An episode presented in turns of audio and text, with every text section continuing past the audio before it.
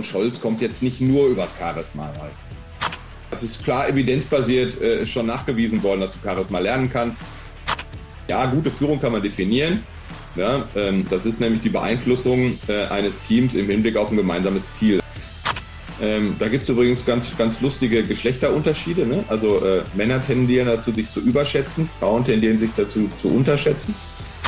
Und die Menschen wissen sehr genau, ob sie von ihren äh, Vorgesetzten gewertschätzt werden oder nicht. Und Wertschätzung ist die einzige Form von extrinsischer Motivation, die die intrinsische Motivation steigert.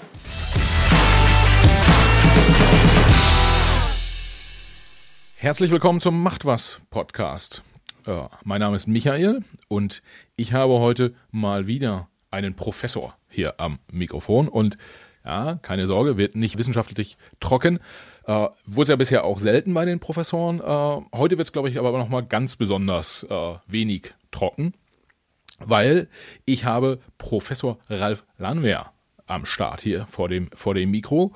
Und der Ralf, der kann uns mal erklären, was bedeutet eigentlich Führung und wie ist man eine gute Führungspersönlichkeit. Und das Spannende vielleicht für den einen oder anderen äh, da draußen ist, äh, er ist als Berater unter anderem auch in der Fußball-Bundesliga unterwegs. Und wir alle kennen ja zwei Themen. Erstens, man denkt sich immer so, mein Chef ist ein Idiot. Äh, und der zweite Punkt ist, ich schaue Fußball und denke mir so, was, wen wechselt der Trainer da eigentlich ein und warum machen die eigentlich nichts? Ja, äh, der Ralf wird uns jetzt mal erklären äh, im Gespräch, ob die wirklich alle so große Idioten sind oder auch nicht. Und äh, ja, ich sag mal so, wenn man Defizite hat, muss man da ja auch dran arbeiten. Das heißt, wie werden eigentlich gute Führungskräfte äh, ausgebildet und woran erkennt man sie? Ralf, jetzt habe ich lange gesprochen. Herzlich willkommen. Schön, dass du dabei bist. Und äh, habe ich irgendwas vergessen zu deiner Person, was die Hörer und Hörerinnen noch wissen sollten, was, was wichtig ist? Ja, moin Michael, danke für die Einladung. Und ähm, also für das Unterhaltsame sorgst du ja auch schon. Ich meine, dann, dann bin ich doch ein bisschen trockener hier dabei. Das ist wunderbar. Nee, äh, ich glaube nicht. Ich mache das mit dem, ich bin eigentlich ein Fachidiot, mache so Führung und Transformation und bin durch Zufall irgendwann in den Profifußball gestolpert und da bin ich mit großer Begeisterung auch immer noch. Ansonsten ähm, mache ich das aber auch für äh, Firmen der Privatwirtschaft. Das, auch das ein bisschen äh, Understatement äh, sozusagen äh, von, von einer Seite in den, Fu in den Fußball reingestolpert. Äh, das passiert ja nicht einfach so. Aber lassen wir mal so stehen und äh, gucken wir doch mal auf dein Arbeitsgebiet. Du sagst, äh, du, du berätst im, im Profifußball, aber auch in der, in Anführungsstrichen, normalen Wirtschaft. Was, mhm. was genau äh, berätst du eigentlich? Also da kommt dann irgendwie, um bei dem Begriff zu bleiben, so ein äh, potenzieller Beratungskunde bei dir angestolpert und sagt, ich brauche Hilfe. Äh, was machst du mit dem konkret? Ja, es gibt so zwei Bereiche. Ich hatte ja gesagt, so Führung und Transformation. Ähm, jetzt ist ja gerade New Work ein Riesenthema oder Corona war ein Riesenthema. Die Leute hocken zu Hause. Und jetzt kann man sich aber überlegen, na ja, also wenn die ganzen Leute jetzt im Homeoffice sind, was müssen denn jetzt Führungskräfte eigentlich anders machen als vorher, wenn sie, ähm, wenn sie nicht mehr, wenn, wenn sie nicht mehr so direkt führen können. Ne? Das ist so eine Sache. Ähm, eine andere Sache ist so die Tendenz zu New Work oder so, solchen ähnlichen Konzepten, deren grundlegende Idee es ist, äh, die Belegschaft wieder stärker in den Mittelpunkt zu stellen, ähm, weil Deutschland halt zunehmend über Innovation und, und Qualität konkurriert und eben eine reine Produkt, Produktionsorientierung nicht mehr so gegeben ist. So ein Name wie Volkswagen impliziert ja, früher gab es eine andere Wettbewerbsstrategie, die konkurrieren ja heute nicht mehr über den Preis. Ja, das ist jetzt ja heute nicht mehr ein Wagen fürs Volk, sondern es ist ja, selbst so ein Golf ist ja ein Mittelklasse-Auto, so ein Citycar, ganz modern und so. Und da muss man ja gucken, wie kann man die Belegschaft auf dem Weg gewinnen? Denn die Ideen kommen ja von den Leuten in der Firma und nicht von der unfassbar brillanten Geschäftsführung nur selbst. Genau, und das sind so Fragen und wenn die solche Fragen haben, dann können wir die gemeinsam beantworten. Ja, ja. Äh, beim Thema New Work äh, muss ich gestehen, ist immer so ein bisschen äh, zwiespältig, wenn ich da drauf schaue. Auf der einen Seite natürlich irgendwie alles ändert sich, äh, die, die, ich sag mal, die technische, technischen äh, Voraussetzungen ändern sich, die organisatorischen Voraussetzungen ändern sich. Spielt beim Thema New Work auch so ähm, sowas mit rein wie, ich muss jetzt meine Mitarbeiter ein bisschen mehr streicheln als früher, äh, weil so die harte Hand, das ist jetzt äh, nicht mehr modern oder das geht nur noch in China. Sind das auch Themen irgendwie, die ihr besprecht? Ja klar, also oftmals haben die Firmen halt eine völlig unrealistische Erwartungshaltung, die von irgendwelchen Beratungsfirmen da geweckt wird, ne? oder irgendwelchen Keynote-Speakers, die dir dann erzählen, ja, ihr müsst irgendwie nur dezentralisieren und ihr müsst nur Hierarchieebenen rausnehmen, dann läuft das alles von selbst und die Teams, die müsst ihr sich selbst führen lassen und dann klappt das alles und dann machen die das. Und dann schlagen sich die Leute die Köpfe ein. Weil, also wenn du eine, wenn du eine Führungsebene rausnimmst, das kannst du ja machen, aber äh, diese, die, die Entscheidungsbefugnisse, die damit zusammenhängen, die verschwinden ja nicht einfach, sondern die verteilen sich dann auf Leute. Und damit äh, gehen dann so negative Effekte einher. Orientierungslosigkeit, Konflikte, Egoismen. Ja, also du berätst dann äh, die, die Firmen nicht nur, wie sie es organisatorisch machen, sondern mhm. wie sie auch ähm, letztendlich die Konfliktsituationen so ein Stück weit managen, die auch mit Veränderungen, äh, äh, die, die Veränderungen mit sich bringen. Genau. Und wie man sozusagen dieser, dieser Öffnung, dieses dem Gewähren von Freiheitsgraden auch irgendwelche ähm, Freiheitsgrad nehmenden Mechanismen gegenüberstellt. Ja. ja. Das klassisch Autoritäre, das ist tatsächlich nicht mehr so angesagt, das ist aber auch in den meisten Fällen kontraproduktiv. Gab jetzt eine Ausnahme. Ne? In der Corona Pandemie. In Krisensituationen funktionieren tatsächlich zwei Führungsstile sehr gut. Das ist der charismatische und der autoritäre. Im Gegensatz zum charismatischen funktioniert der autoritäre Führungsstil aber in Nicht-Krisensituationen sehr bescheiden. Ja. Die Leute lassen sich ungerne von oben herab deckeln. Ja, das ist ein guter Punkt. Wir haben jetzt, äh, äh wir hatten ja irgendwie das Themengebiet Sport, Profifußball sozusagen und das Themengebiet äh, Wirtschaft, wo geführt werden muss. Aber im Prinzip Guckst du auch, wenn du äh, die Tagesschau schaust und äh, siehst dort führende Politiker, äh, was die da so tun, schaust du da auch so ein bisschen aus deinem Professorenblickwinkel äh, drauf und sagst, Mensch, also das jetzt so mittelgute Führungsstärke oder irgendwie exzellente Führungsstärke, die da abgebildet wird? Das kann ich da nicht sehen. Das also was man da in solchen Interviews sieht, ist ja nur, wie die sich von der Kamera gerieren. Da kann ich dir sagen, wie charismatisch die rüberkommen. Ja, und da gibt's verschiedene Punkte. Das sind die sogenannten Charisma-Taktiken, die kann ich auch zählen. Die zähle ich tatsächlich im Kopf immer mit. Ja. ja. das läuft irgendwie parallel. Ja, wenn so ein Jürgen Klopp da ein Feuerwerk abbrennt, da kannst du irgendwie in deinem Kopf, irgendwie hast du so einen kleinen Zähler, ja, wie so ein Geigerzähler, der dann irgendwie gar nicht mehr aus dem Zählen rauskommt. Ähm, und wenn da andere was erzählen, dann ist das nicht ganz so. Ja, so ein Scholz kommt jetzt nicht nur übers Charisma. Ja. ähm, und glaubst du, äh, das ist ja so ein bisschen dann auch die Beratungsfunktion. Mhm. Kann, so ein, kann so ein Olaf Scholz, könnte der es vom Jürgen Klopp lernen? Weil dann, dann wäre es ja. ja. perfekt.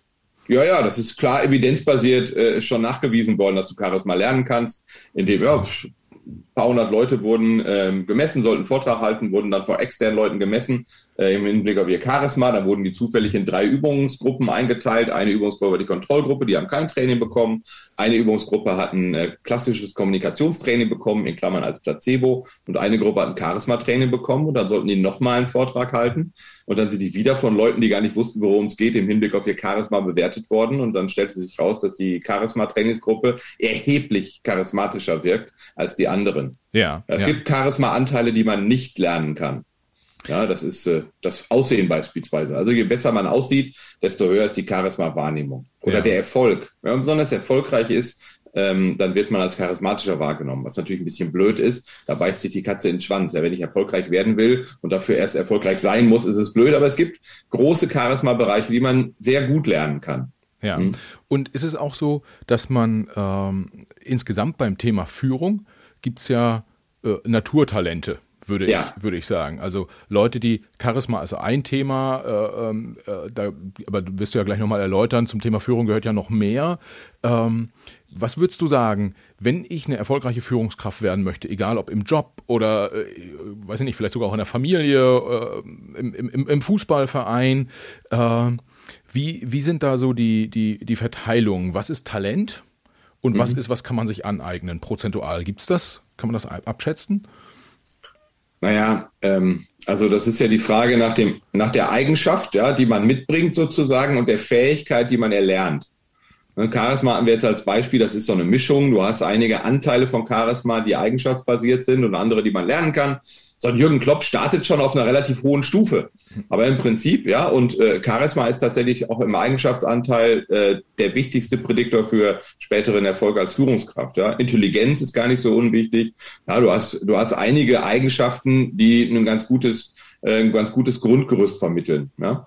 Du hast aber Fähigkeiten auch, die Fähigkeit zuzuhören beispielsweise, die kann man ganz gut erlernen, ja, und die Fähigkeit, sich in andere reinzuversetzen, Empathie. Ja, so ein bisschen demütiger aufzutreten, auch das kann man ganz gut lernen. Und da gab es ja auch, wenn du dir mal so ähm, äh, Vorstände in Deutschland anschaust, da hat ja ein wahnsinniger Wandel stattgefunden. Ja, die haben jetzt nicht alle nur die Krawatten ausgezogen, äh, sondern die treten jetzt ja ganz anders auf als früher. Ja, also wenn du dir mal so ein, äh, äh weiß nicht, Deutsche Bank CEO von vor 30 Jahren anguckst, wie der so mit Leuten redet, und wenn du dir heute die Leute anguckst, dann kommst du nicht umhin, einen großen Wandel festzustellen. Und das sind Fähigkeiten, die erlernbar sind. Ja, ja. Und wenn du jetzt ähm, ja, du, du kommst in so ein Beratungsprojekt äh, mhm. rein und meinetwegen so ein Unternehmensvorstand sagt dir, ich habe hier, weiß ich nicht, drei, drei Bereichsleiter, die müssen jetzt mal, die müssen Führung lernen. Ja. Äh, gibt's das, also gibt's richtige Führung eigentlich? Kann man das definieren? Oder ist das sowieso situationsabhängig, unternehmensabhängig? Wie, wie, wie, definierst du, du musst ja irgendwie einen, einen Startpunkt haben, was du denen beibringen willst? Ja, also äh, ich bringe denen gar nichts bei, ich kann denen nur helfen, dass die sozusagen Fähigkeiten entwickeln. Ne? Führung ist ja, also du hast ja gefragt, kann man das definieren? Ja, gute Führung kann man definieren. Ja, ähm, das ist nämlich die Beeinflussung äh, eines Teams im Hinblick auf ein gemeinsames Ziel. Das ist Führung. Und die ist auch nicht an Autorität gekoppelt. Da ja, gibt im Fußball ja auch Führungsspieler. Die haben ja jetzt auch, ne, also die sind ja nicht Chef, aber die nehmen halt eine besondere Rolle ein. So. Und ähm, die Leute müssen jetzt für sich entscheiden, an welchen Rädchen sie gerne drehen möchten, was sie entwickeln möchten. Das erkläre ich denen ja nicht. Ne? Ähm, ich kann ihnen vielleicht, wenn die sagen, ich will gerne irgendwie ein bisschen charismatischer wirken, dann kann man gucken, worüber geht das denn und was davon möchtest du gerne machen. Aber eigentlich ist der Start eines jeden Coachings eine Diagnostik. So, und dann frage ich die, wie schätzen du dich selber ein? Und dann äh, fragen die ihr Umfeld, du, wie schätzen du den ein? Und äh, dann sieht man ja auf so den relevanten Führungsdimensionen, ähm, wie die Person sich selber einschätzt und wie sie von anderen eingeschätzt werden. Und dann kann man überlegen, woran möchte ich denn jetzt arbeiten? Dann kann man auch, da kann man auch Prioritäten setzen. Ja, das ist jetzt ein Punkt, der ist wichtig. Üblicherweise stärkt man Stärken. Ne, du guckst dir an, was kann ich besonders gut und das möchte ich gerne ausbauen. Ne, und ähm, ähm, Schwächen ersetzt man einfach durch, ähm, durch Leute im Team, die einen da gut ergänzen. Also ich bin zum Beispiel ein Vollchaot. Ja. So, jetzt könnte ich daran arbeiten, irgendwie ein bisschen gewissenhafter zu werden. Äh, da habe ich Glück. Gewissenhaftigkeit ist eine Eigenschaft, die im Alter so ein bisschen, äh, ist die einzige große Persönlichkeitsdimension, die sich im Alter positiv entwickelt. Ja, durch, ne? also wenn du eine Tochter hast, die morgens um 6 Uhr aufsteht, dann, äh, dann wird es schwierig, bis neun im Bett zu bleiben, ja, und die Termine um acht zu vergessen. Aber ähm, andere Sachen äh, sind schwieriger zu entwickeln. Aber jetzt bei der Gewissenhaftigkeit, die erste Person, wenn ich ein neues Team habe, zusammenstellen muss, die ich einstelle, ist immer eine, die da mich ergänzt. Und so machen das eigentlich auch ähm, die meisten Leute. Ja, du kannst an den Sachen, die du besonders gut kannst, kannst du wunderbar arbeiten. Und die kann man auch weiter ausbauen. Ja? Aber jetzt an den Schwächen rumdoktern zu wollen, damit man irgendwie von miserabel auf irgendwie so mittelmiserabel kommt, das bringt eigentlich nichts. Da holst du dir besser jemanden rein, der das besonders toll kann. Ja. Und ähm, wenn du, also so Gewissenhaftigkeit, da stelle ich mir jetzt gerade vor, äh, ich habe dann, äh, ich hole mir jemanden ins Team, sei es irgendwie eine Assistenz oder äh, wie auch immer. Ja? Assistenz klingt so niedrig qualifiziert, das, das ist damit gar nicht gemeint, aber jemand, der oder die dafür sorgt, dass ich meine Termine äh, im Kalender habe, dass ich die wahrnehme, dass ich da gut vorbereitet hingehe, einfach so Erinnerungen machen, solche, solche Themen. Aber du sprachst vorhin zum Beispiel Empathie an. Ja, also äh, ich sag mal, wenn ich, wenn ich eine Führungskraft bin, der Empathie so komplett abhanden gekommen ist, irgendwann im Laufe der Jahre, äh, da ist es dann ja schwer, äh, jemanden ins Team zu holen, der, der empathischer ist als man selber, weil man ja. redet ja mit den Leuten. Wie, mhm. wie, wie, wie, wie löst du solche Sachen?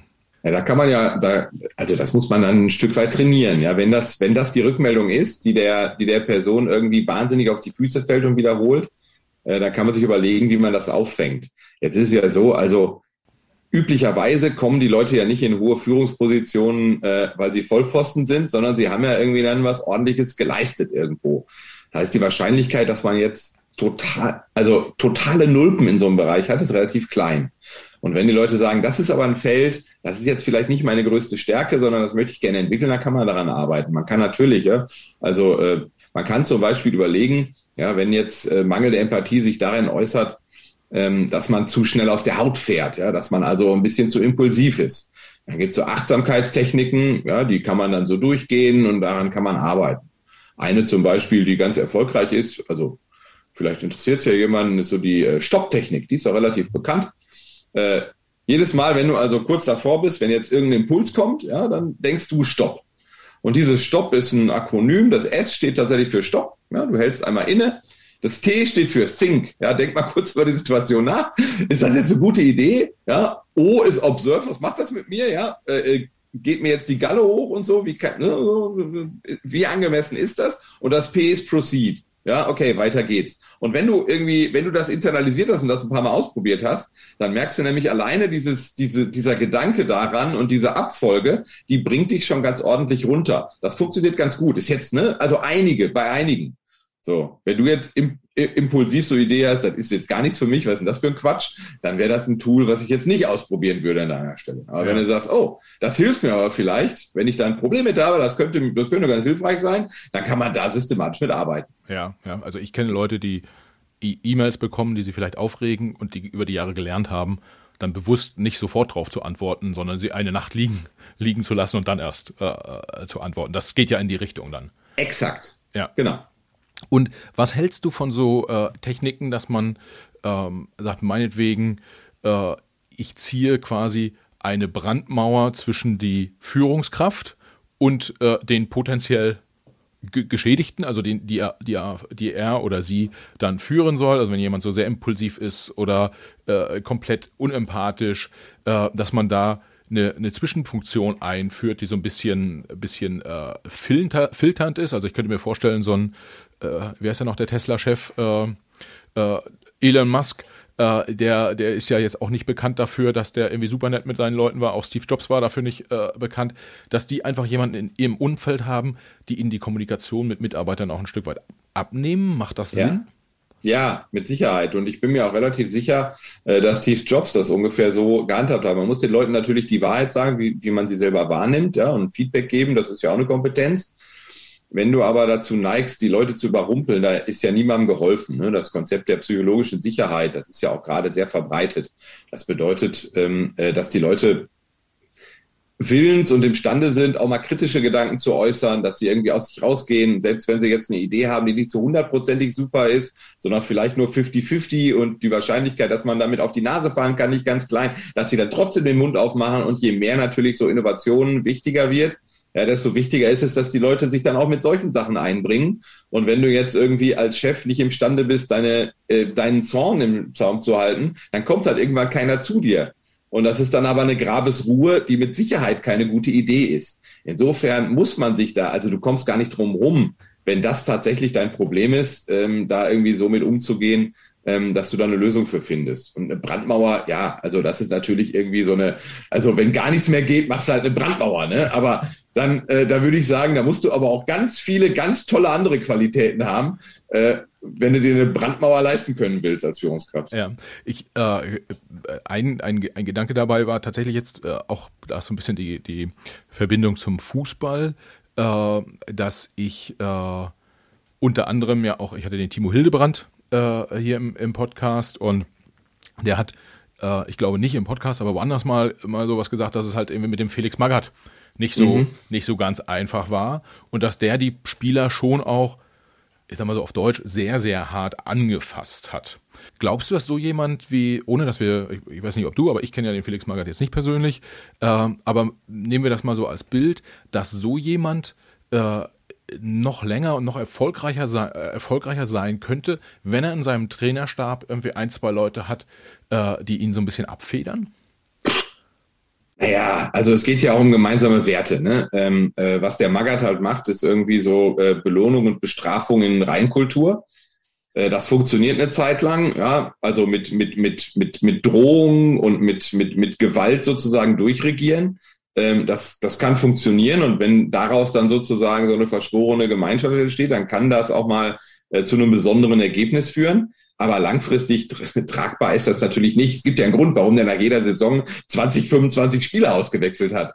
Das war ja nicht so, dass die ihm alle die Füße geküsst haben. Ja, einige, so ein Misimovic damals beispielsweise, sein Regisseur, der hat schon gemerkt, dass ihm das sehr gut tut, dass er da gut mit klarkommt. Und der ist ja auch nur unter Magath so erfolgreich gewesen. Aber der Großteil seiner Spieler, der wird das mit Sicherheit anders sehen, ja. Und äh, ich weiß gar nicht, also was dessen Schnitt ist pro Saison an Abgängen und Zugängen, aber das waren ja wirklich über zwei Dutzend. und also das hat ja einen Grund, ja. Äh, ich, ich kenne auch einige Spieler, Magath kenne ich nicht persönlich, ich kenne aber einige Spieler, die äh, lange unter ihm gespielt haben. Ähm, und das ist so eine Mischung aus Dankbarkeit, ja, weil sie da gelernt haben, hart zu schuften wir sagen, das äh, hat meine ganze Karriere geprägt und das sind auch Werte, die ich mitgenommen habe. Aber äh, naja, also irgendwann äh, geht das halt, geht, geht das halt nicht mehr. Ja, wenn dich den ganzen Tag jemand anbrüllt, dann ist das die ersten drei Tage vielleicht ganz, ganz wichtig, ganz wichtig und ganz amüsant und auch irgendwie, das weckt dich auch eine, ein Stück weit. Aber naja, also an Tag vier denkst du dir irgendwann, ich nehme mal meine Ohrstöpsel mit, damit es nicht ganz so laut ist. Ja, ja.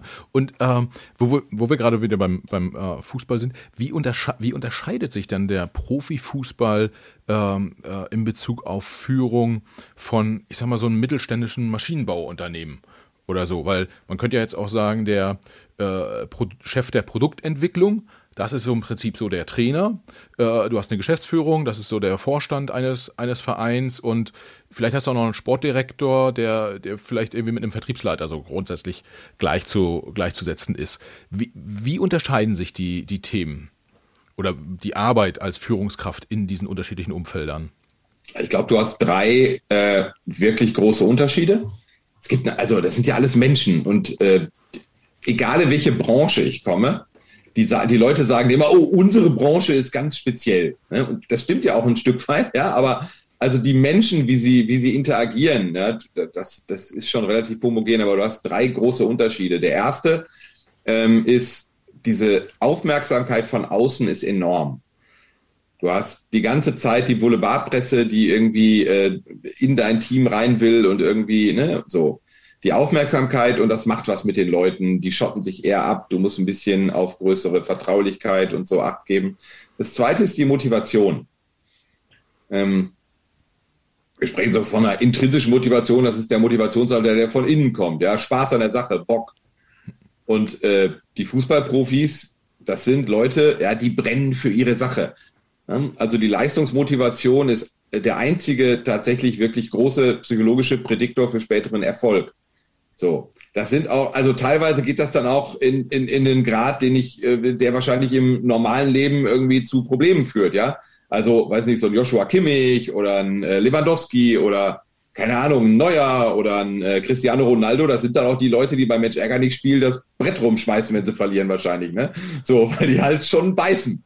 So, aber ähm, das ist für einen Trainer natürlich ganz cool, weil du halt lauter Menschen führst, die wahnsinnig für ihre Sache brennen und das äh, erleichtert natürlich auch vieles, erschwert aber auch einiges. Wenn du denen dann sagst, hier, du sitzt heute auf der Tribüne, naja, dann ist es nicht leicht. Ja, das heißt, dritte, ja, sorry. Das heißt, im, im Profifußball kann man sagen, die, die, die geführt werden müssen, also das Team, ja. ist im Durchschnitt wahrscheinlich stärker intrinsisch, also aus sich heraus motiviert, als meinetwegen das Produktionsteam bei einem Maschinenbauproduzenten. Äh, ja. ja, und das gilt auch für alle Beteiligten. Äh, das gilt für das Funktionsteam, für die Physios, die Athletiktrainer, Torwarttrainer, Co-Trainer. Ähm, das gilt für alle im Verein. Die meisten Leute, die im Profifußball arbeiten, die lieben ihren Verein und die sind da mit großer Leidenschaft dabei.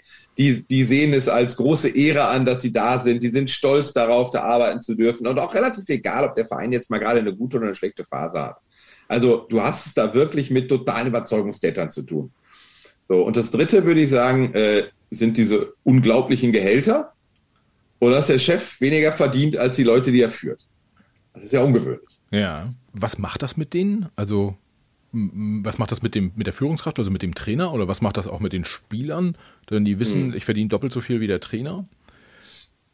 Ja, das ist ganz lustig. Das ist ähnlich wie bei Macht. Also, wenn du Menschen ganz viel Macht gibst, ne? Du kannst Menschen auch ganz viel Geld geben und ganz viel Macht, dann ist es gar nicht so. Es gibt ja dieses äh, Sprichwort, das Macht korrumpiert. Hm.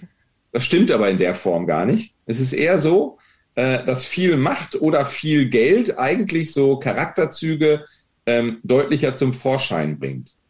Ja? Also wenn du ganz viel Macht oder ganz viel Geld hast, dann äh, kommt sozusagen das, was in dir schlummert, einfacher zum Tragen. Und manchmal zaubert das schöne Blumen hervor manchmal nicht. Und kannst du das, also jetzt muss ja, muss ja keinen Namen nennen von, ja. von irgendwelchen Spielern oder so, aber kannst du das mal so äh, äh beispielhaft zeigen? Also was wäre das für eine Eigenschaft, positiv oder negativ, äh, die bei einem, die dann stärker hervortritt? Naja, so ein Narzissmus beispielsweise, ähm, der kann schon relativ unangenehm werden, wenn du jemanden hast, der seine, äh, keine Ahnung, 10 Millionen im Jahr verdient. Damit kann der schon allen möglichen Mist anstellen und dann mit irgendwelchen, ne? Also du siehst es beispielsweise an den Autos, die die Profis fahren. Ja, oh, da, da denke ich mir immer, Leute, ne? Und das ist natürlich aber auch verführerisch für die Jungs. Ne? Die müssen auf so viel verzichten und so. Ach, ne? Also ich, ich würde die jetzt nicht verurteilen, nur weil hm. sie die Idee haben, mit einem goldenen Ferrari jetzt durch die Gegend fahren zu wollen.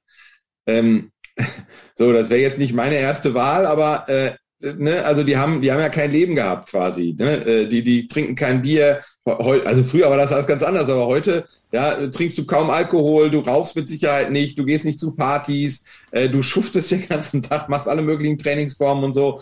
Ähm, dass die dann an anderer Stelle irgendwie da ein bisschen stärker durchdrehen als andere Menschen, das würde ich denen auch verzeihen. Aber sowas fällt dann natürlich besonders ins Auge, ne? Oder irgendwelche Einkaufs-Overkills. Wo sie dann irgendwie mit irgendwelchen Leuten aus ihrem Gefolge dann irgendwie durch Düsseldorf marodieren und dann irgendwie die Hälfte der Luxusshops da ausräubern. Ja, ähm, oder irgendwelche Instagram-Stories, wo sie dann irgendwelche auf Außenstehende bekloppt wirkende Dinge machen oder so. Ja. Also du hast so Thomas Müller beispielsweise ist eher, ist, ist dann eher selten. Ja, das heißt, im Prinzip sind es dann oft auch gar nicht so die einzelnen Themen, wo man es dann festmachen würde, sondern dann ist es irgendwie der goldene Ferrari, das goldene Steak und nochmal irgendwie das goldene Flugzeug, weiß ich nicht, mit dem man sich dann in den Maledivenurlaub äh, chauffieren lässt. So die, die Summe, äh, da wird man dann das dran erkennen, so ein Stück weit. Ja, ja, oder ne, also in der Kabine auch am Verhalten. Ne? Es gibt dann so Spieler, wenn die Champions League gewinnen, die sticken sich dann irgendwie äh, in ihre Fußballschuhe äh, Champions League-Sieger rein und äh, gehen den anderen dann damit ganz gehörig auf den Zeiger, wenn die jetzt aus dem Verein kommen, wo sie dann die Champions League gewonnen haben äh, und sind dann die einzigen und so. Kannst du dir natürlich vorstellen, wie, wie toll das bei den anderen ankommt. Ne? Ja, ja. Okay, das, das, das ist spannend, was ich ähm, auch spannend finde in dem Zusammenhang. Wir haben einmal, jetzt haben wir schon irgendwie so auf Thema Mannschaft und äh, Trainer geguckt. Wenn man es nochmal ein bisschen weiter spinnt, hat man ja in so einem Fußballverein auch ähnlich wie in der Firma auch unterschiedliche Geschäftsbereiche.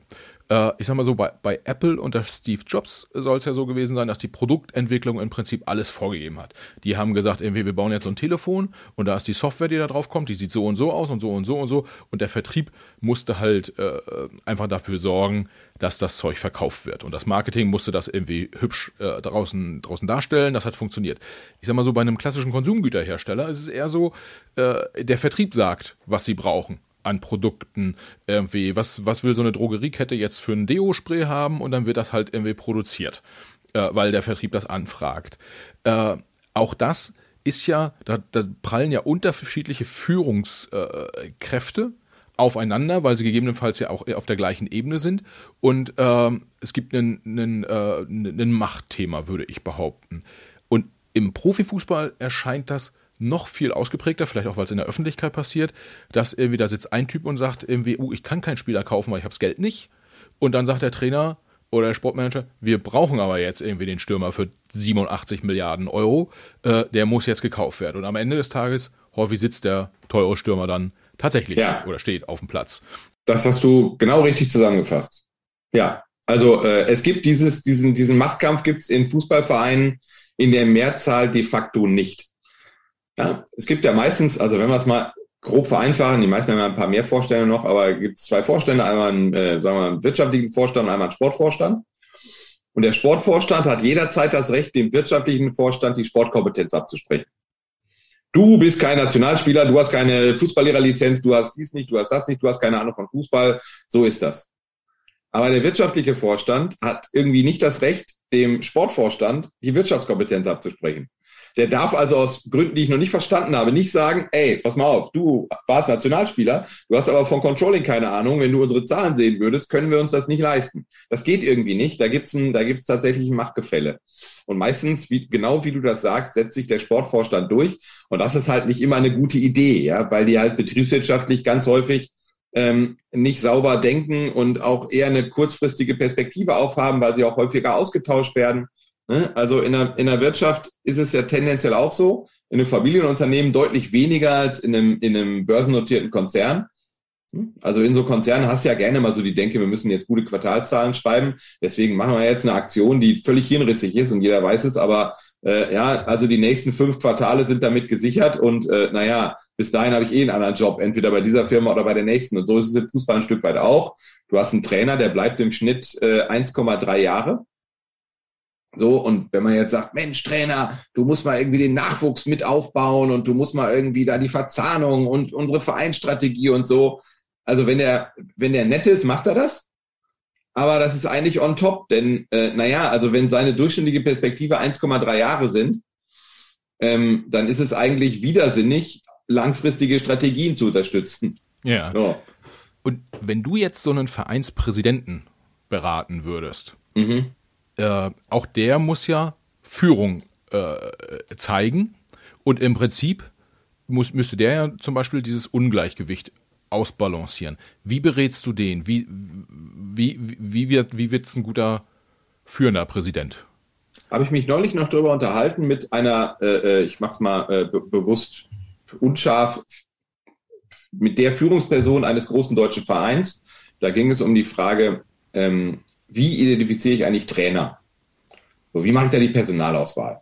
häufig, wenn du das mit der Wirtschaft vergleichst, da gibt es ja Assessment Center und es gibt irgendwie verschiedene Beobachtungsgruppen und da gibt es irgendwie, das ist durchstandardisiert, multimodales Einstellungsinterview, bam, bam, bam und prädiktive Validität und so hast du da alles. Im Fußball guckst du, wen habe ich in meinem Notizbuch und rufst die Leute dann an. So. Äh, und äh, dann sagen die Leute, ja, aber das ist alles so kurzfristig und so. Was die aber nicht gemacht haben im Vorfeld, ist beispielsweise sich angeguckt, ähm, du kannst relativ genau ja sagen, was sind denn eigentlich so die Dinge, die uns als Verein auszeichnen? Da gibt es Tools für, mit denen man das machen kann, ja, mit denen man die eigenen Werte klar macht, mit denen man die eigene Strategie verdeutlicht. Und dann kannst du angucken, auch datenbasiert, es geht ja mittlerweile, äh, welche Trainer äh, passen denn eigentlich dazu? Und zwar solche, die gerade einen Job haben und solche, die gerade keinen Job haben. Ja, und das kannst du ja pflegen und aktualisieren. So, da kannst du dir einen Werkstudenten, der irgendwie, äh, naja, sagen wir mal, einen Master in äh, Psychologie gemacht hat, der müsste das die Diagnostik-Know-how haben, dass man sowas pflegt. Das kostet irgendwie, keine Ahnung, lass den mit, mit Büro 100.000 Euro kosten. Ja, äh, dann hast du da einen voll durchqualifizierten Menschen mit irgendwie Arbeitgeberanteil und allem drum und dran. Äh, und ich würde sagen, äh, eine Auswahlentscheidung bei einem Trainer, äh, da ist ja die Volatilität in der ersten Liga, die ist ja so gewaltig, weil der Trainer ist ja die wichtigste Person im Verein. So, das ist ja quasi so eine Art CEO. Und dass da quasi kein Geld investiert wird, ich, ich kann dir das nicht erklären. Das liegt irgendwie daran, dass dann der Sportvorstand auch irgendwie selber mit die, in die Entscheidung eingebunden wird. Da haben wir gerade drüber gesprochen. Das liegt daran, dass der Aufsichtsrat meistens zu schwach ist und nur aus Fans besteht oder so. Ähm, ähm, das liegt daran, dass keiner so richtig weiß, wie sowas geht. Du hast halt, man darf nicht vergessen, ja, man kann jetzt da so ein bisschen despektierlich äh, äh auf, auf die Fußballvereine herabschauen aber die haben ja eine wahnsinnige Entwicklung hinter sich. Die waren ja vor 20, 25 Jahre, saß die Person, die jetzt heute Finanzvorstand ist und irgendwie, keine Ahnung, 200 Millionen Euro im Jahr verantwortet, die saß ja vor 25 Jahren noch am Kassenhäuschen und hat da irgendwie den Heiermann reingelegt. So, das ist ja eine, das ist ja eine, also, und die meisten Industrieunternehmen, die haben ja, keine Ahnung, eine 80, 100-jährige Geschichte hinter sich, die hatten natürlich eine ganz andere Lernkurve. Ja, ähm, aber es gibt ja äh, Vereine, wo es grundsätzlich funktioniert. Also äh, ich sag mal, wünschen tun sich's ja auch alle. Ja? Also man muss man ja nur mal irgendwie Sonntag um 11 Uhr äh, in den in den äh, Sport 1 Doppelpass äh, schauen. Ja, schönen Gruß an Pit Gottschalk äh, an der Stelle. Alle, die da sind, sagen, oh, wir wünschen uns das für unseren Verein und Kontinuität hinten und Kontinuität vorne. Passieren tut's dann doch nicht und äh, ich würde mal behaupten, in der ersten Bundesliga hat man wahrscheinlich irgendwie so drei, vier Vereine, äh, wo, der, wo der Trainer vielleicht im Durchschnitt dann irgendwas zwischen zwei und drei Jahren da ist. Und der Rest ist genau das, was du vorhin äh, beschrieben hast.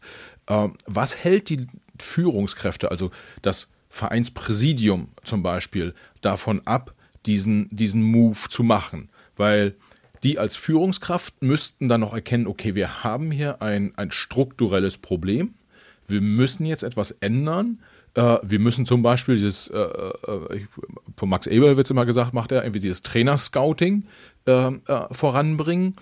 Und dann dann wird das funktionieren. Ich, ich nehme mal ein Beispiel, der, der äh, Herr Watzke von, von Dortmund, der ist ja auch erfolgreicher Unternehmer gewesen, bevor er da in, in, äh, beim, beim BVB äh, sich engagiert hat. Und ähm, der hat natürlich auch ein paar Phasen gehabt, wo er auch mal länger mit einem Trainer zusammengearbeitet hat, aber der hat auch viele Phasen, wo das so bam, bam, bam ging mit den, mit den Trainern. Und gerade so jemandem wird man ja eigentlich zutrauen, äh, von der Erfahrung her, vom Intellekt her, von, von allem, was da irgendwie so äh, dranhängt. Der Rauball, der da noch über ihm sitzt im Vereinspräsidium, ist ja auch ein schlauer Typ. Warum gelingt es selbst solchen Leuten nicht, ich sag mal so, zumindest mal jeden Trainer für mit, mindestens drei Jahre an Bord zu halten? Mhm. Weil du, weil das Erreichen kurzfristiger Ziele so wichtig ist für solche Vereine. Ne, wenn du in Freiburg bist und die sagen, wir möchten gerne unter den Top weiß nicht, 25 äh, haben sie, glaube ich, oder 23 Vereinen in Deutschland sein, dann ist das mehr als 18 und äh, beinhaltet Abstiege. Wenn du bei Borussia Dortmund bist, kannst du nicht sagen, ähm, wir möchten unter den Top 10 Vereinen sein, weil dann äh, am, am Platz 8 bis 10 nimmst du halt nicht am internationalen Wettbewerb teil und deine Mannschaft ist viel zu teuer. Das heißt, du, du stehst unter einem ganz anderen Druck, wenn die Mannschaft jetzt mal eine längere Phase hat, in der sie nicht performt. Und da ist eine Maßnahme, ja, im, äh, es stimmt zwar, dass Trainerentlassungen sich im Schnitt nicht auf den Erfolg auswirken, aber die wirken sich auf die Varianz des Erfolges aus.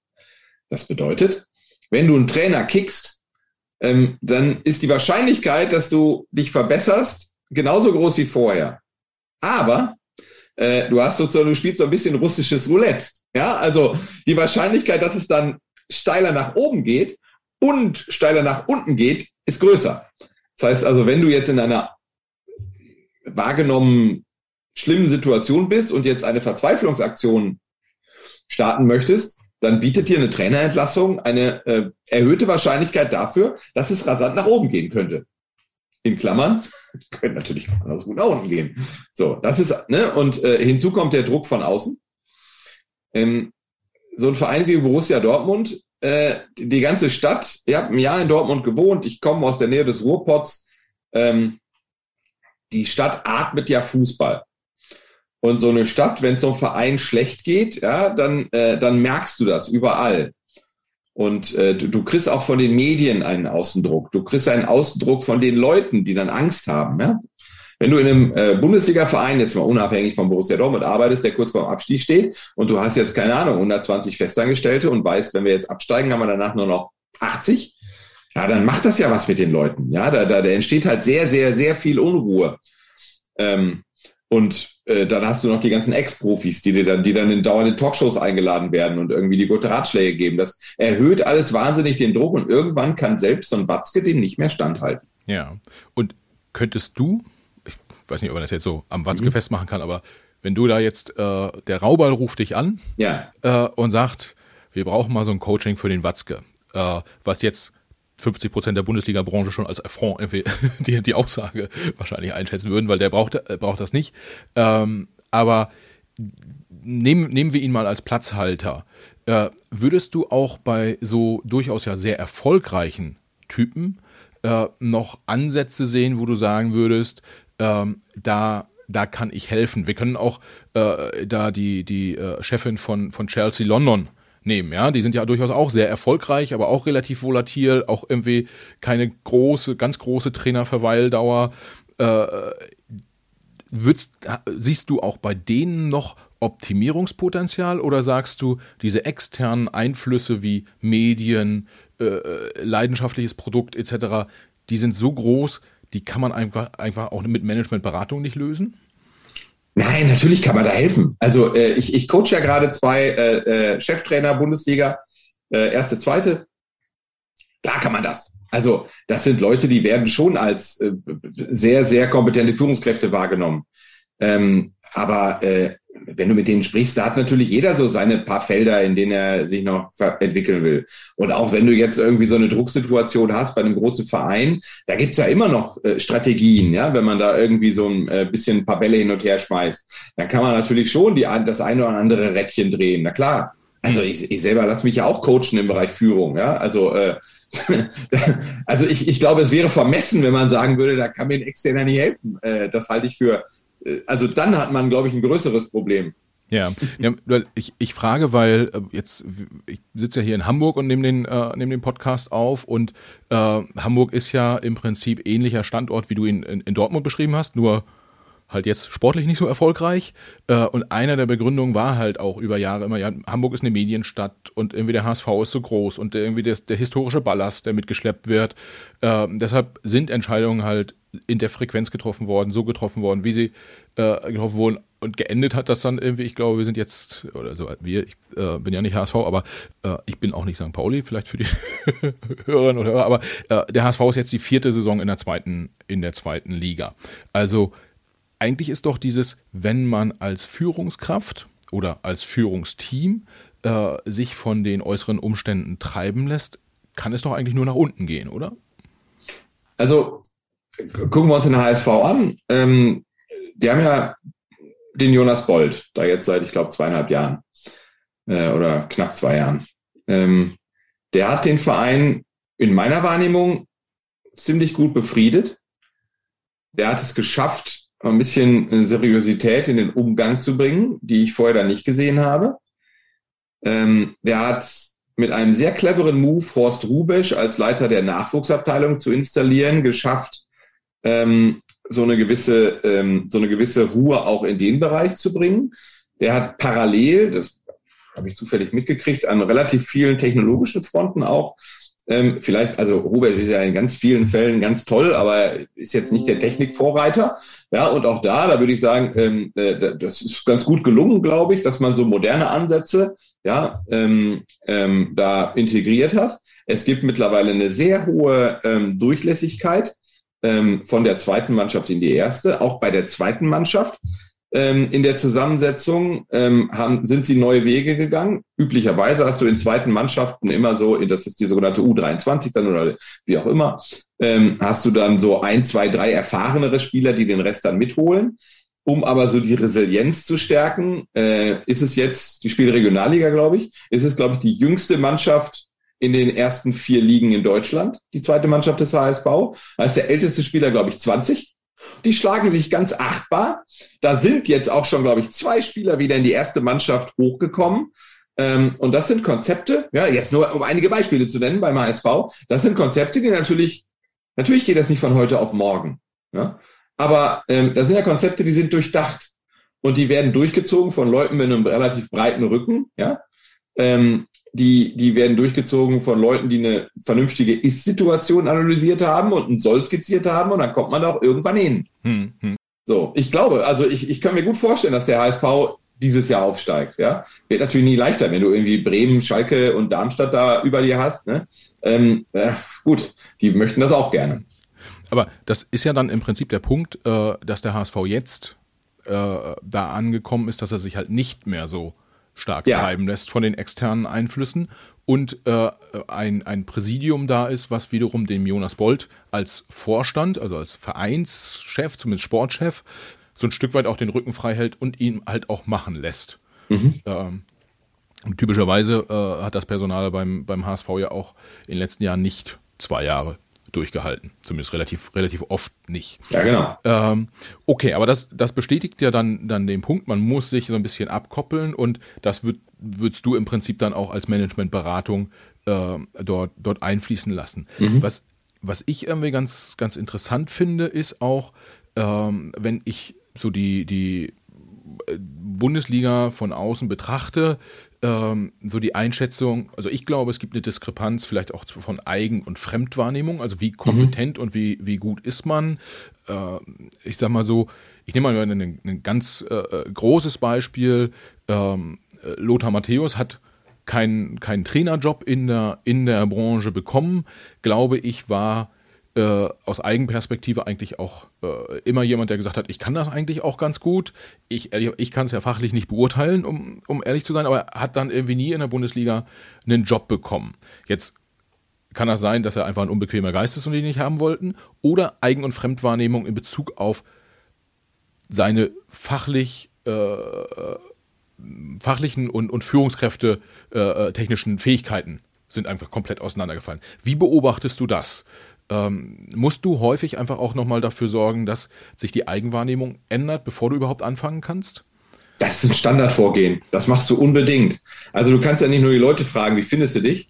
Ähm, da gibt es übrigens ganz, ganz lustige Geschlechterunterschiede. Ne? Also äh, Männer tendieren dazu, sich zu überschätzen, Frauen tendieren sich dazu zu unterschätzen. Äh, ist jetzt, also das eine ist vielleicht ein bisschen sympathischer als das andere, aber beides ist natürlich irgendwie äh, nicht toll. Eine realistische Selbstwahrnehmung ist total wichtig. Und das kannst du in der Diagnostik, in der Eingangsdiagnostik üblicherweise wunderbar rausfinden. Du fragst die Leute einfach auf relevanten Führungsdimensionen, du, wie machst du das? Wie siehst du dich da? Und wenn es dann, äh, ja, also in der Wirtschaft nennt sich das 360-Grad-Feedback, im Fußball gibt es das noch nicht so lange. Ähm, äh, das kommt aber auch. Also ich mache das standardmäßig. Wenn ich einen Trainer jetzt habe, dann frage ich erstmal den Trainer selber, dann frage ich den Sportvorstand, dann frage ich Kollegen vom Trainer, dann frage ich das Funktionsteam und dann frage ich die Spieler. Und zwar eine randomisierte Spielerauswahl, also fünf zufällige Spieler und jetzt nicht nur die Mitglieder des Mannschaftsrats, weil der Mannschaftsrat ist ja wieder, ne, also da sind entweder nur die Älteren drin oder der Trainer hat die da reingepackt, sondern zufällig ausgewählte Spieler. Und wenn du dann siehst, naja, dann siehst du ja schon, wo sind die Unterschiede. Du siehst auch, wenn einer jetzt beispielsweise nach oben buckeln, nach unten treten, das siehst du dann schon relativ klar. Ne? Oder irgendwie Trainer hat Lieblinge, ja, dann gehen halt, dann geht halt die Varianz des Fremdbildes stark auseinander in einer Gruppe. So, sowas sieht man dann schon. Genau. Das muss man sich klar machen. Auf alle Fälle. Und ist da die, die Eigen, Eigen- und Fremdwahrnehmung, gehen die da häufig stark auseinander? Oder sagst du, die, die Kollegen, die da unterwegs sind, die können sich schon auch ganz gut selbst einschätzen? Ist ganz witzig. Ähm, haben wir neulich mal äh, aus Spaß gemacht. Wir haben, ähm, es gibt in der Wirtschaft Tools, die wir für den Profifußball adaptiert haben, die man so ungefähr, die kannst du nicht komplett nebeneinander legen, ne? weil, also, aber wir haben uns an gängigen theoretischen Modellen äh, orientiert und deswegen kann man die schon so ein bisschen übereinander legen. Ähm, und da haben wir mal geguckt, gibt es eigentlich im Fußball größere Selbstbild, Fremdbilddiskrepanz als in der Wirtschaft? Und die Antwort ist nein. Okay. Genau. das, heißt das, wir alle tendieren dazu, uns eigentlich ein bisschen positiver selbst einzuschätzen? Oder? Ja. Ja, ja wie gesagt, äh, äh, Männer deutlich stärker als Frauen. Ähm, ne? Also, aber äh, Frauen auch manchmal. Ja, okay. Das sind halt zwei Normalverteilungen, die so ein bisschen ineinander verschoben sind. Ja, ja. Das ja, äh, diese äh, Geschlechterunterschiede sind ja in, insbesondere auch wichtig für, für das Machen von Karriere, nenne ich es mhm. mal so ein bisschen äh, äh pauschal. Ähm, und ja auch, vielleicht auch da an der Stelle, als Führungskraft, wenn ich das weiß, dass meine, also ich bin der Chef äh, des Unternehmens, habe Abteilungsleiter und Abteilungsleiterinnen, äh, dass ich vielleicht dann doch tr trotzdem irgendwie Projekte an Abteilungsleiterinnen gebe, obwohl die nicht die ersten sind, die die, die, die Hand heben. Also so, so ein ja. vielleicht. Da, da, da gab es neulich einen ganz coolen Artikel in der Leadership Quarterly. Also äh, wenn du nämlich fragst, ähm, ähm, du hast einen Job und willst eine Führungsposition verteilen im Unternehmen, dann melden sich Männer aber Frauen melden sich nicht. Frauen melden sich selbst dann nicht, wenn sie experimentell manipuliert das Feedback bekommen haben, dass sie besonders toll sind. dann melden sich trotzdem nur Männer. Du kannst aber das, äh, dieses Problem kannst du beispielsweise kontrollieren äh, durch ein sogenanntes Opt-out-Vorgehen. Ja, Opt-in heißt, ja, du äh, äh, sagst den Leuten hier, melde dich mal. Opt-out ist aber, ja, also du, alle, die in Frage kommen, packst du erstmal rein und sagst den Leuten dann, ihr könnt euch austragen, wenn ihr keinen Bock habt. Hm. Dann verschwindet der Geschlechtereffekt.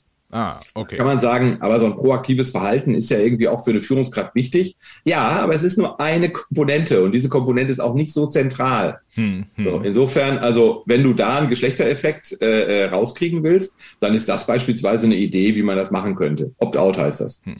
Okay, das heißt, wenn ich meine Podcast-Einladung mache, dann schreibe ich Männern, äh, ob sie Lust haben und den Frauen schicke ich schon direkt mal einen Termin. Ja, so. genau. Okay, okay, alles klar. Tatsächlich äh, ist das meine Erfahrung, dass hochqualifizierte, sehr gute äh, äh, Frauen, die auch, auch kommunikativ sehr gut sind, die sehr viel zu erzählen haben, mit denen ich super gerne einen Podcast aufnehmen würde, ähm, äh, tendenziell schwerer zu überzeugen sind äh, als der als der durchschnittliche Mann, der sagt, ach Podcast habe ich schon mal gehört nee, und erzählen kann ich auch was, ich bin dabei. Ja. Äh, das das ist deckt sich so ein bisschen mit meinen Erfahrungen. Aber ganz kurz dazu, da gibt es sogar, da gibt's sogar, ein, äh, ähm, da gibt's sogar einen äh, Begriff für. Das ist das sogenannte äh, Imposter-Syndrom oder auch das Hochstapler-Syndrom. Ne? Also ähm, ähm, das ist so äh, massive Selbstzweifel hinsichtlich der eigenen Fähigkeiten und Leistungen und Frauen zeigen das deutlich stärker als Männer. Ja. ja? Und das, also, das ist völlig ungerechtfertigt. Ja. Und ähm, ja. Ist, ist aber ja auch wichtig, um äh, äh, letztendlich seine in Unternehmen, Verbänden etc. auch seine Führungskräfte richtig auswählen zu können. Beispielsweise nehmen wir es beim Fußball Schiedsrichterinnen äh, äh, stärker zu fördern, auch in Vereinen, auch im Profi-Männerfußball Frauen in, in wichtige Positionen zu bringen äh, äh, etc. Also da liegt ja viel Potenzial brach aktuell noch. Und nicht nur im Fußball, auch sonst in der Wirtschaft, aber im Fußball ist halt so augenscheinlich.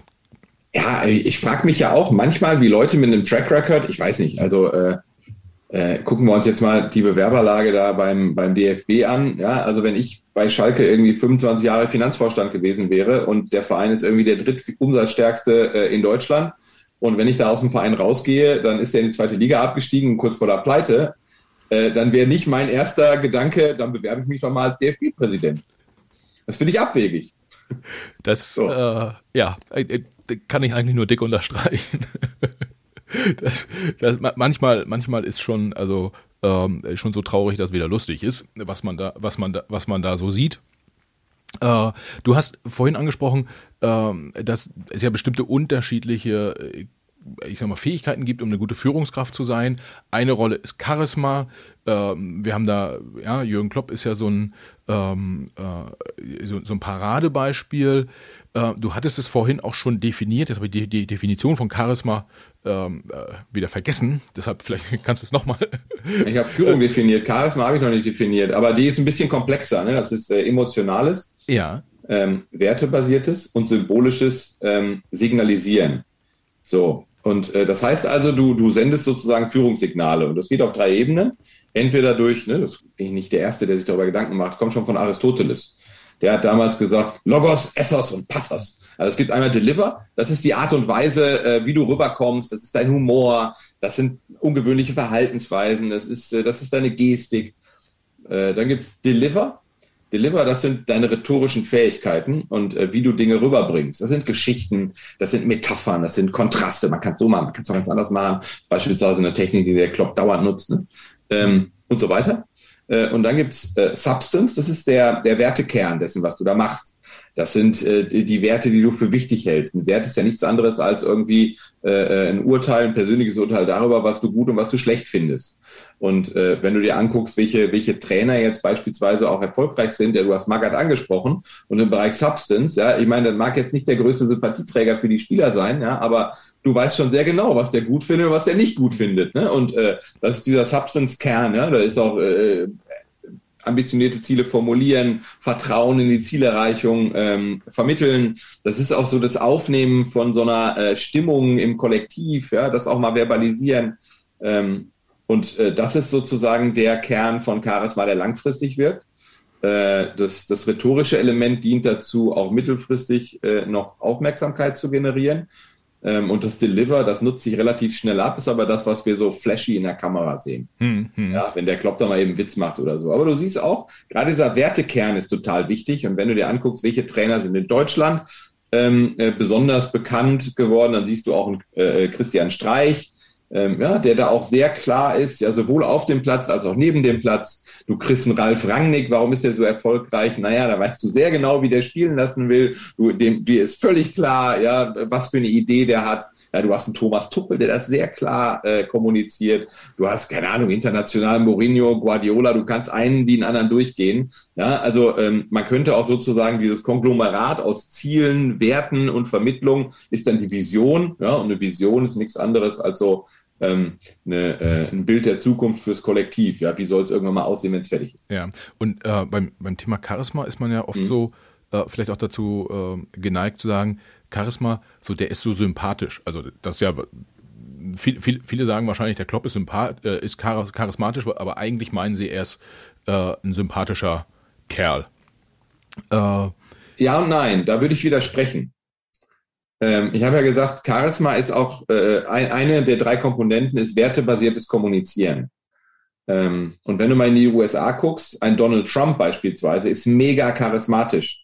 Warum finden wir den alle so eklig? Naja, weil wir äh, einen anderen, wir, wir, wir haben keinen Wertekonsens. Hm. Ja, in Deutschland würde Barack Obama 99 Prozent der Stimmen bekommen. Den empfinden wir als irre charismatisch. Aber in den USA sagt der, jeder der Zweite, dass Barack Obama ein Clown ist. Hm. Das heißt, du brauchst äh, einen, Werte, einen, einen Wertekonsens. Sonst wirkt Charisma nicht, sonst entfaltet das nicht seine Wirkung. Hm, hm. Und äh, vielleicht an der Stelle ähm, von wegen Wirkung entfall, mhm. entfalten, da äh, fällt mir so ein äh, Florian Kofeld äh, ein, den ich, ja, ich ja nicht als Fachmann an der Stelle, aber ähm, äh, im Prinzip hätte ich gesagt, Mensch, das ist auch ein charismatischer Typ und der ist da jetzt beispielsweise in Wolfsburg auf eine Truppe getroffen, da passt es nicht, also Gibt es dann, also erstmal würdest du sagen, der ist charismatisch äh, ähm, ähm, nach, nach deiner Definition und dann äh, gibt es einfach auch ab und zu Themen, da kannst du noch so ein guter Typ sein, also du kannst fachlich gut sein, du kannst charismatisch sein äh, und du kommst in ein Umfeld, wie er jetzt vielleicht in, in Wolfsburg, es funktioniert trotzdem nicht? Ja, ja und ja. Also ähm, äh, der Kofeld ist mit Sicherheit in der Art, wie er es rüberbringt und in der rhetorischen Fähigkeiten sehr charismatisch. Ähm, in der Substanz, also dem Kern dessen, was er rüberbringt, habe ich das jetzt noch nicht so festgestellt. Da fehlt mir ein Profil. Das kann aber auch sein, dass er mir das noch nicht erzählt hat oder ich nicht genau zugehört habe. Aber ne, da klafft für mich eine Lücke. Ähm, aber Charisma ist zwar der wichtigste Prädiktor für Führungserfolg, erklärt aber nur, ja, also nur in Anführungsstrichen, was ja schon eine Menge ist, ja, aber äh, circa so äh, zwischen 25 und 30 Prozent ja, der Leistungsunterschiede von Führungskräften.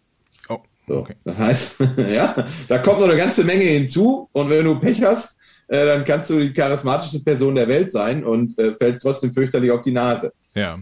Parallel, ja, fast ein Drittel ist aber schon ein Brett natürlich. Ja, und was sind dann so, so Themen, die, die noch, die noch dazukommen? Ähm, also wenn man es auf 100% auffüllen würde, also Charisma ist äh, ja, fast ein Drittel. Ja, ja, nein, nein, du hast natürlich die ganzen situativen Faktoren, die du gar nicht, also Charisma ist, ist ein richtiges Pfund, aber genau wie du gerade gesagt hast, ja, vielleicht passt der äh, Kofeld da nicht zur Truppe, vielleicht ist im Verein gerade irgendwie die Hölle los, vielleicht haben die auch gerade eine schlechte Auslosung, vielleicht sind irgendwie die fünf wichtigsten Spieler verletzt, vielleicht gab es gerade eine Schlägerei auf dem Trainingsplatz, wo irgendwie die, die Mannschaft entzweit hat, vielleicht, vielleicht, vielleicht. Du hast ja eine Million äh, situative Umstände, die auf die Leistung des Kollektivs einwirken. Und der, die, die Führungskraft kann ja jetzt keine zehn Tore selber schießen, äh, sondern da gehören ja mal andere zu. Das heißt, ne, und manchmal geht er dann an die Latte oder der, der Schiri pfeift dir dann in der zweiten Minute einen Elfer ab oder du kriegst irgendwie eine unberechtigte rote Karte. So, puh. Ja. Okay, ähm, also auch viel, was man, was man im Zweifel halt auch nicht beeinflussen kann und wahrscheinlich muss man sich auch so ein bisschen das Umfeld aussuchen, äh, in, in das man dann geht. Also nicht nur als Fußballtrainer, sondern auch, äh, wenn man sich auf einen Job irgendwo bewirbt auf eine Führungsposition. Äh, wenn ich sehr, ich sag mal so klimafreundlich äh, unterwegs bin, macht es wahrscheinlich nur bedingt viel Sinn, äh, in einem ganz klassischen Chemieunternehmen äh, genau. unterwegs zu sein. Äh, ich habe zum, äh, zum Abschluss noch zwei Fragen. Mhm. müssen wir gucken, ob wir die kurz beantworten können. das eine geht, ich, ich habe festgestellt, als Führungs, also ich habe es festgestellt, haben viele andere wahrscheinlich auch schon festgestellt, als Führungskraft bist du ja im Erfolg oder Misserfolg quasi auch immer ganz, ganz großes Stück weit abhängig von, von den Leuten, mit denen du arbeitest, also von deinem mhm. Team. Äh, und da frage ich mich manchmal, woher kommt Motivation und so typisch deutsch, welche Rolle spielt Geld eigentlich dabei? Mhm. Wir haben vorhin bei den Fußballprofis über intrinsische Motivation gesprochen. Ja klar, irgendwie, die wollen Fußball spielen, das ist ihr Hobby, die sind ehrgeizig, äh, die wollen Tore schießen, äh, muss man wahrscheinlich gar nicht großartig diskutieren, aber so in der, in der, in der, in der, in der klassischen Wirtschaft, äh, ich habe mal gelernt irgendwann, eine Gehaltserhöhung, der Effekt ist nach drei, vier, fünf Monaten weg, motivatorisch. Woher kommt es denn sonst? Naja, also ähm, man unterscheidet generell intrinsische Motivation, genau, und extrinsisch. Und extrinsisch heißt ja, du wirst von außen motiviert. Und Gehalt ist so ein typische, typischer Fall, äh, das verpufft oder zerstört sogar die intrinsische Motivation. Das ist der sogenannte Korrumpierungseffekt. Das Motivieren über, ähm, über extrinsische Faktoren ist sehr, sehr heikel. Dieser Korrumpierungseffekt tritt sehr häufig und in sehr vielen Konstellationen auf. Deswegen ist das schwierig. Auch dieses ganze Ziel, äh, Führen mit Zielen ist eine ganz heikle Sache. Da muss man sich sehr viele Gedanken machen, sonst tendieren Leute dazu, Ziele zu pervertieren. Die einfachste Sache, um Leute zu motivieren, ist Wertschätzung. Interessiere ich mich für die Leute.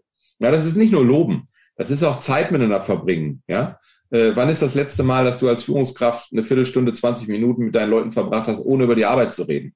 Das ist, interessiere ich mich aufrichtig für die. Also wenn die sagen, ich war bei einem Konzert, frage ich danach, was für eine Musik war denn das? Fährst du da jedes Jahr hin? Wenn die sagen, ich war bei einer Hochzeit, weiß man, ob die Leute verheiratet sind, ob die Kinder haben, wie alt die Kinder sind, gratuliere ich denen zum Geburtstag oder vielleicht auch den Partnerinnen, Partnern und so weiter. Bin ich einfach irgendwie aufrichtig interessiert, nehme ich dir noch manchmal Scheißaufgaben ab? Oder mache ich alles, was sozusagen die Lorbeeren bringt, selber und den ganzen Dreck schiebe ich meinen Leuten rüber? Ja, all das ist Wertschätzung. Nicht nur irgendwie manchmal äh, den Hinterkopf tätscheln und sagen, das hast du aber gut gemacht.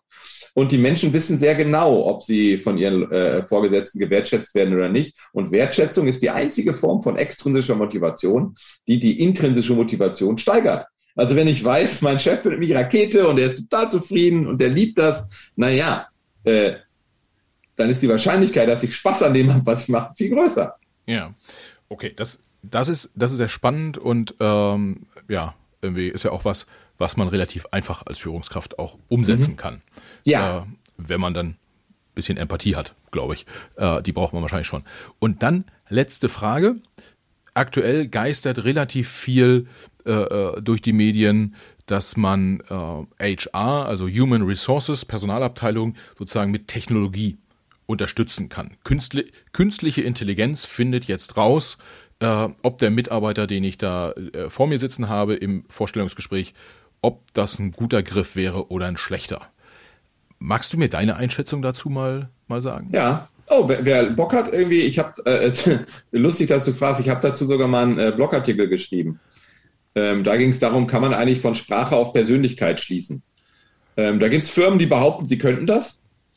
Ähm, und die Spitzenforschung kann das auch schon in sehr eingeschränkten Settings. Ja, beispielsweise ist im Strategic Management Journal, glaube ich, 2020 erstmal oder 19 erstmalig durchgeführt worden. Da wurden äh, äh, Aufnahmen von CEOs auf Jahreshauptversammlungen systematisch ausgewertet und mittels KI die Extraversion, das Ausmaß auf andere zuzugehen, bewertet. Und das wurde dann, ähm, ja, und das hat sehr gut geklappt tatsächlich, aber nur CEOs, nur Jahreshauptversammlungen, also sehr standardisiertes Setting und so.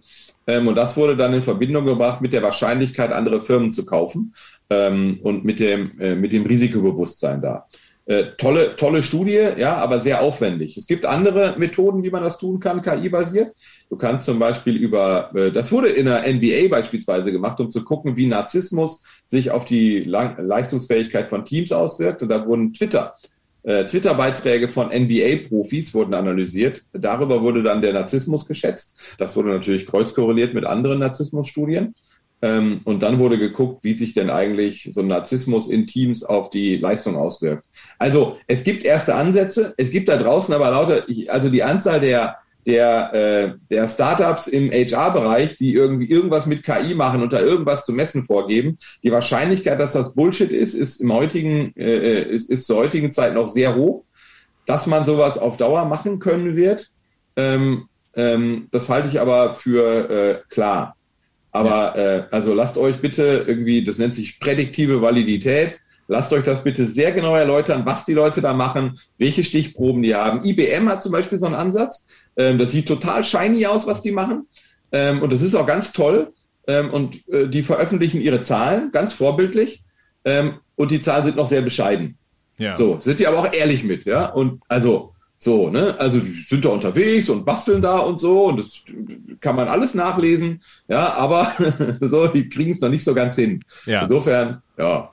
also. Ko kommt äh, ja. demnächst. Das heißt, sag nochmal, wo, wo finden wir den, den Blogartikel? Äh, würden wir dann auch in den Shownotes verlinken. Äh, auf deiner Website? Genau, ralf-landwehr.de. Ja, okay. Das äh, finden wir und wie gesagt, wir verlinken es in den, in den Shownotes. Und äh, dann sagen wir einfach mal im Jahr 2030 Äh, dann machst du die Beratung bei den, bei den äh, Präsidenten und Vorständen und Trainern und sagst so, ich habe ja auch Technologie mitgebracht, damit stellen wir eure Mannschaft zusammen und dann äh, gibt es keine Verletzten mehr, keine äh, äh, schlechten Spieler, dann gewinnen wir die Champions League. Hoffentlich. okay, Ralf, hat riesig Spaß gemacht. Äh, ich hatte zumindest sehr viele Erkenntnisse und ich hoffe, Hörerinnen und Hörer auch. Schön, dass du, dass du dabei warst und dir die Zeit genommen hast. Und irgendwie schreit das nach einer zweiten Folge. Aber das besprechen wir dann nochmal extra. Mir hat es auch Spaß gemacht. Danke für die Einladung und schöne Grüße. Danke. Gerne, gerne auf eine Fortsetzung. Hau rein. Danke.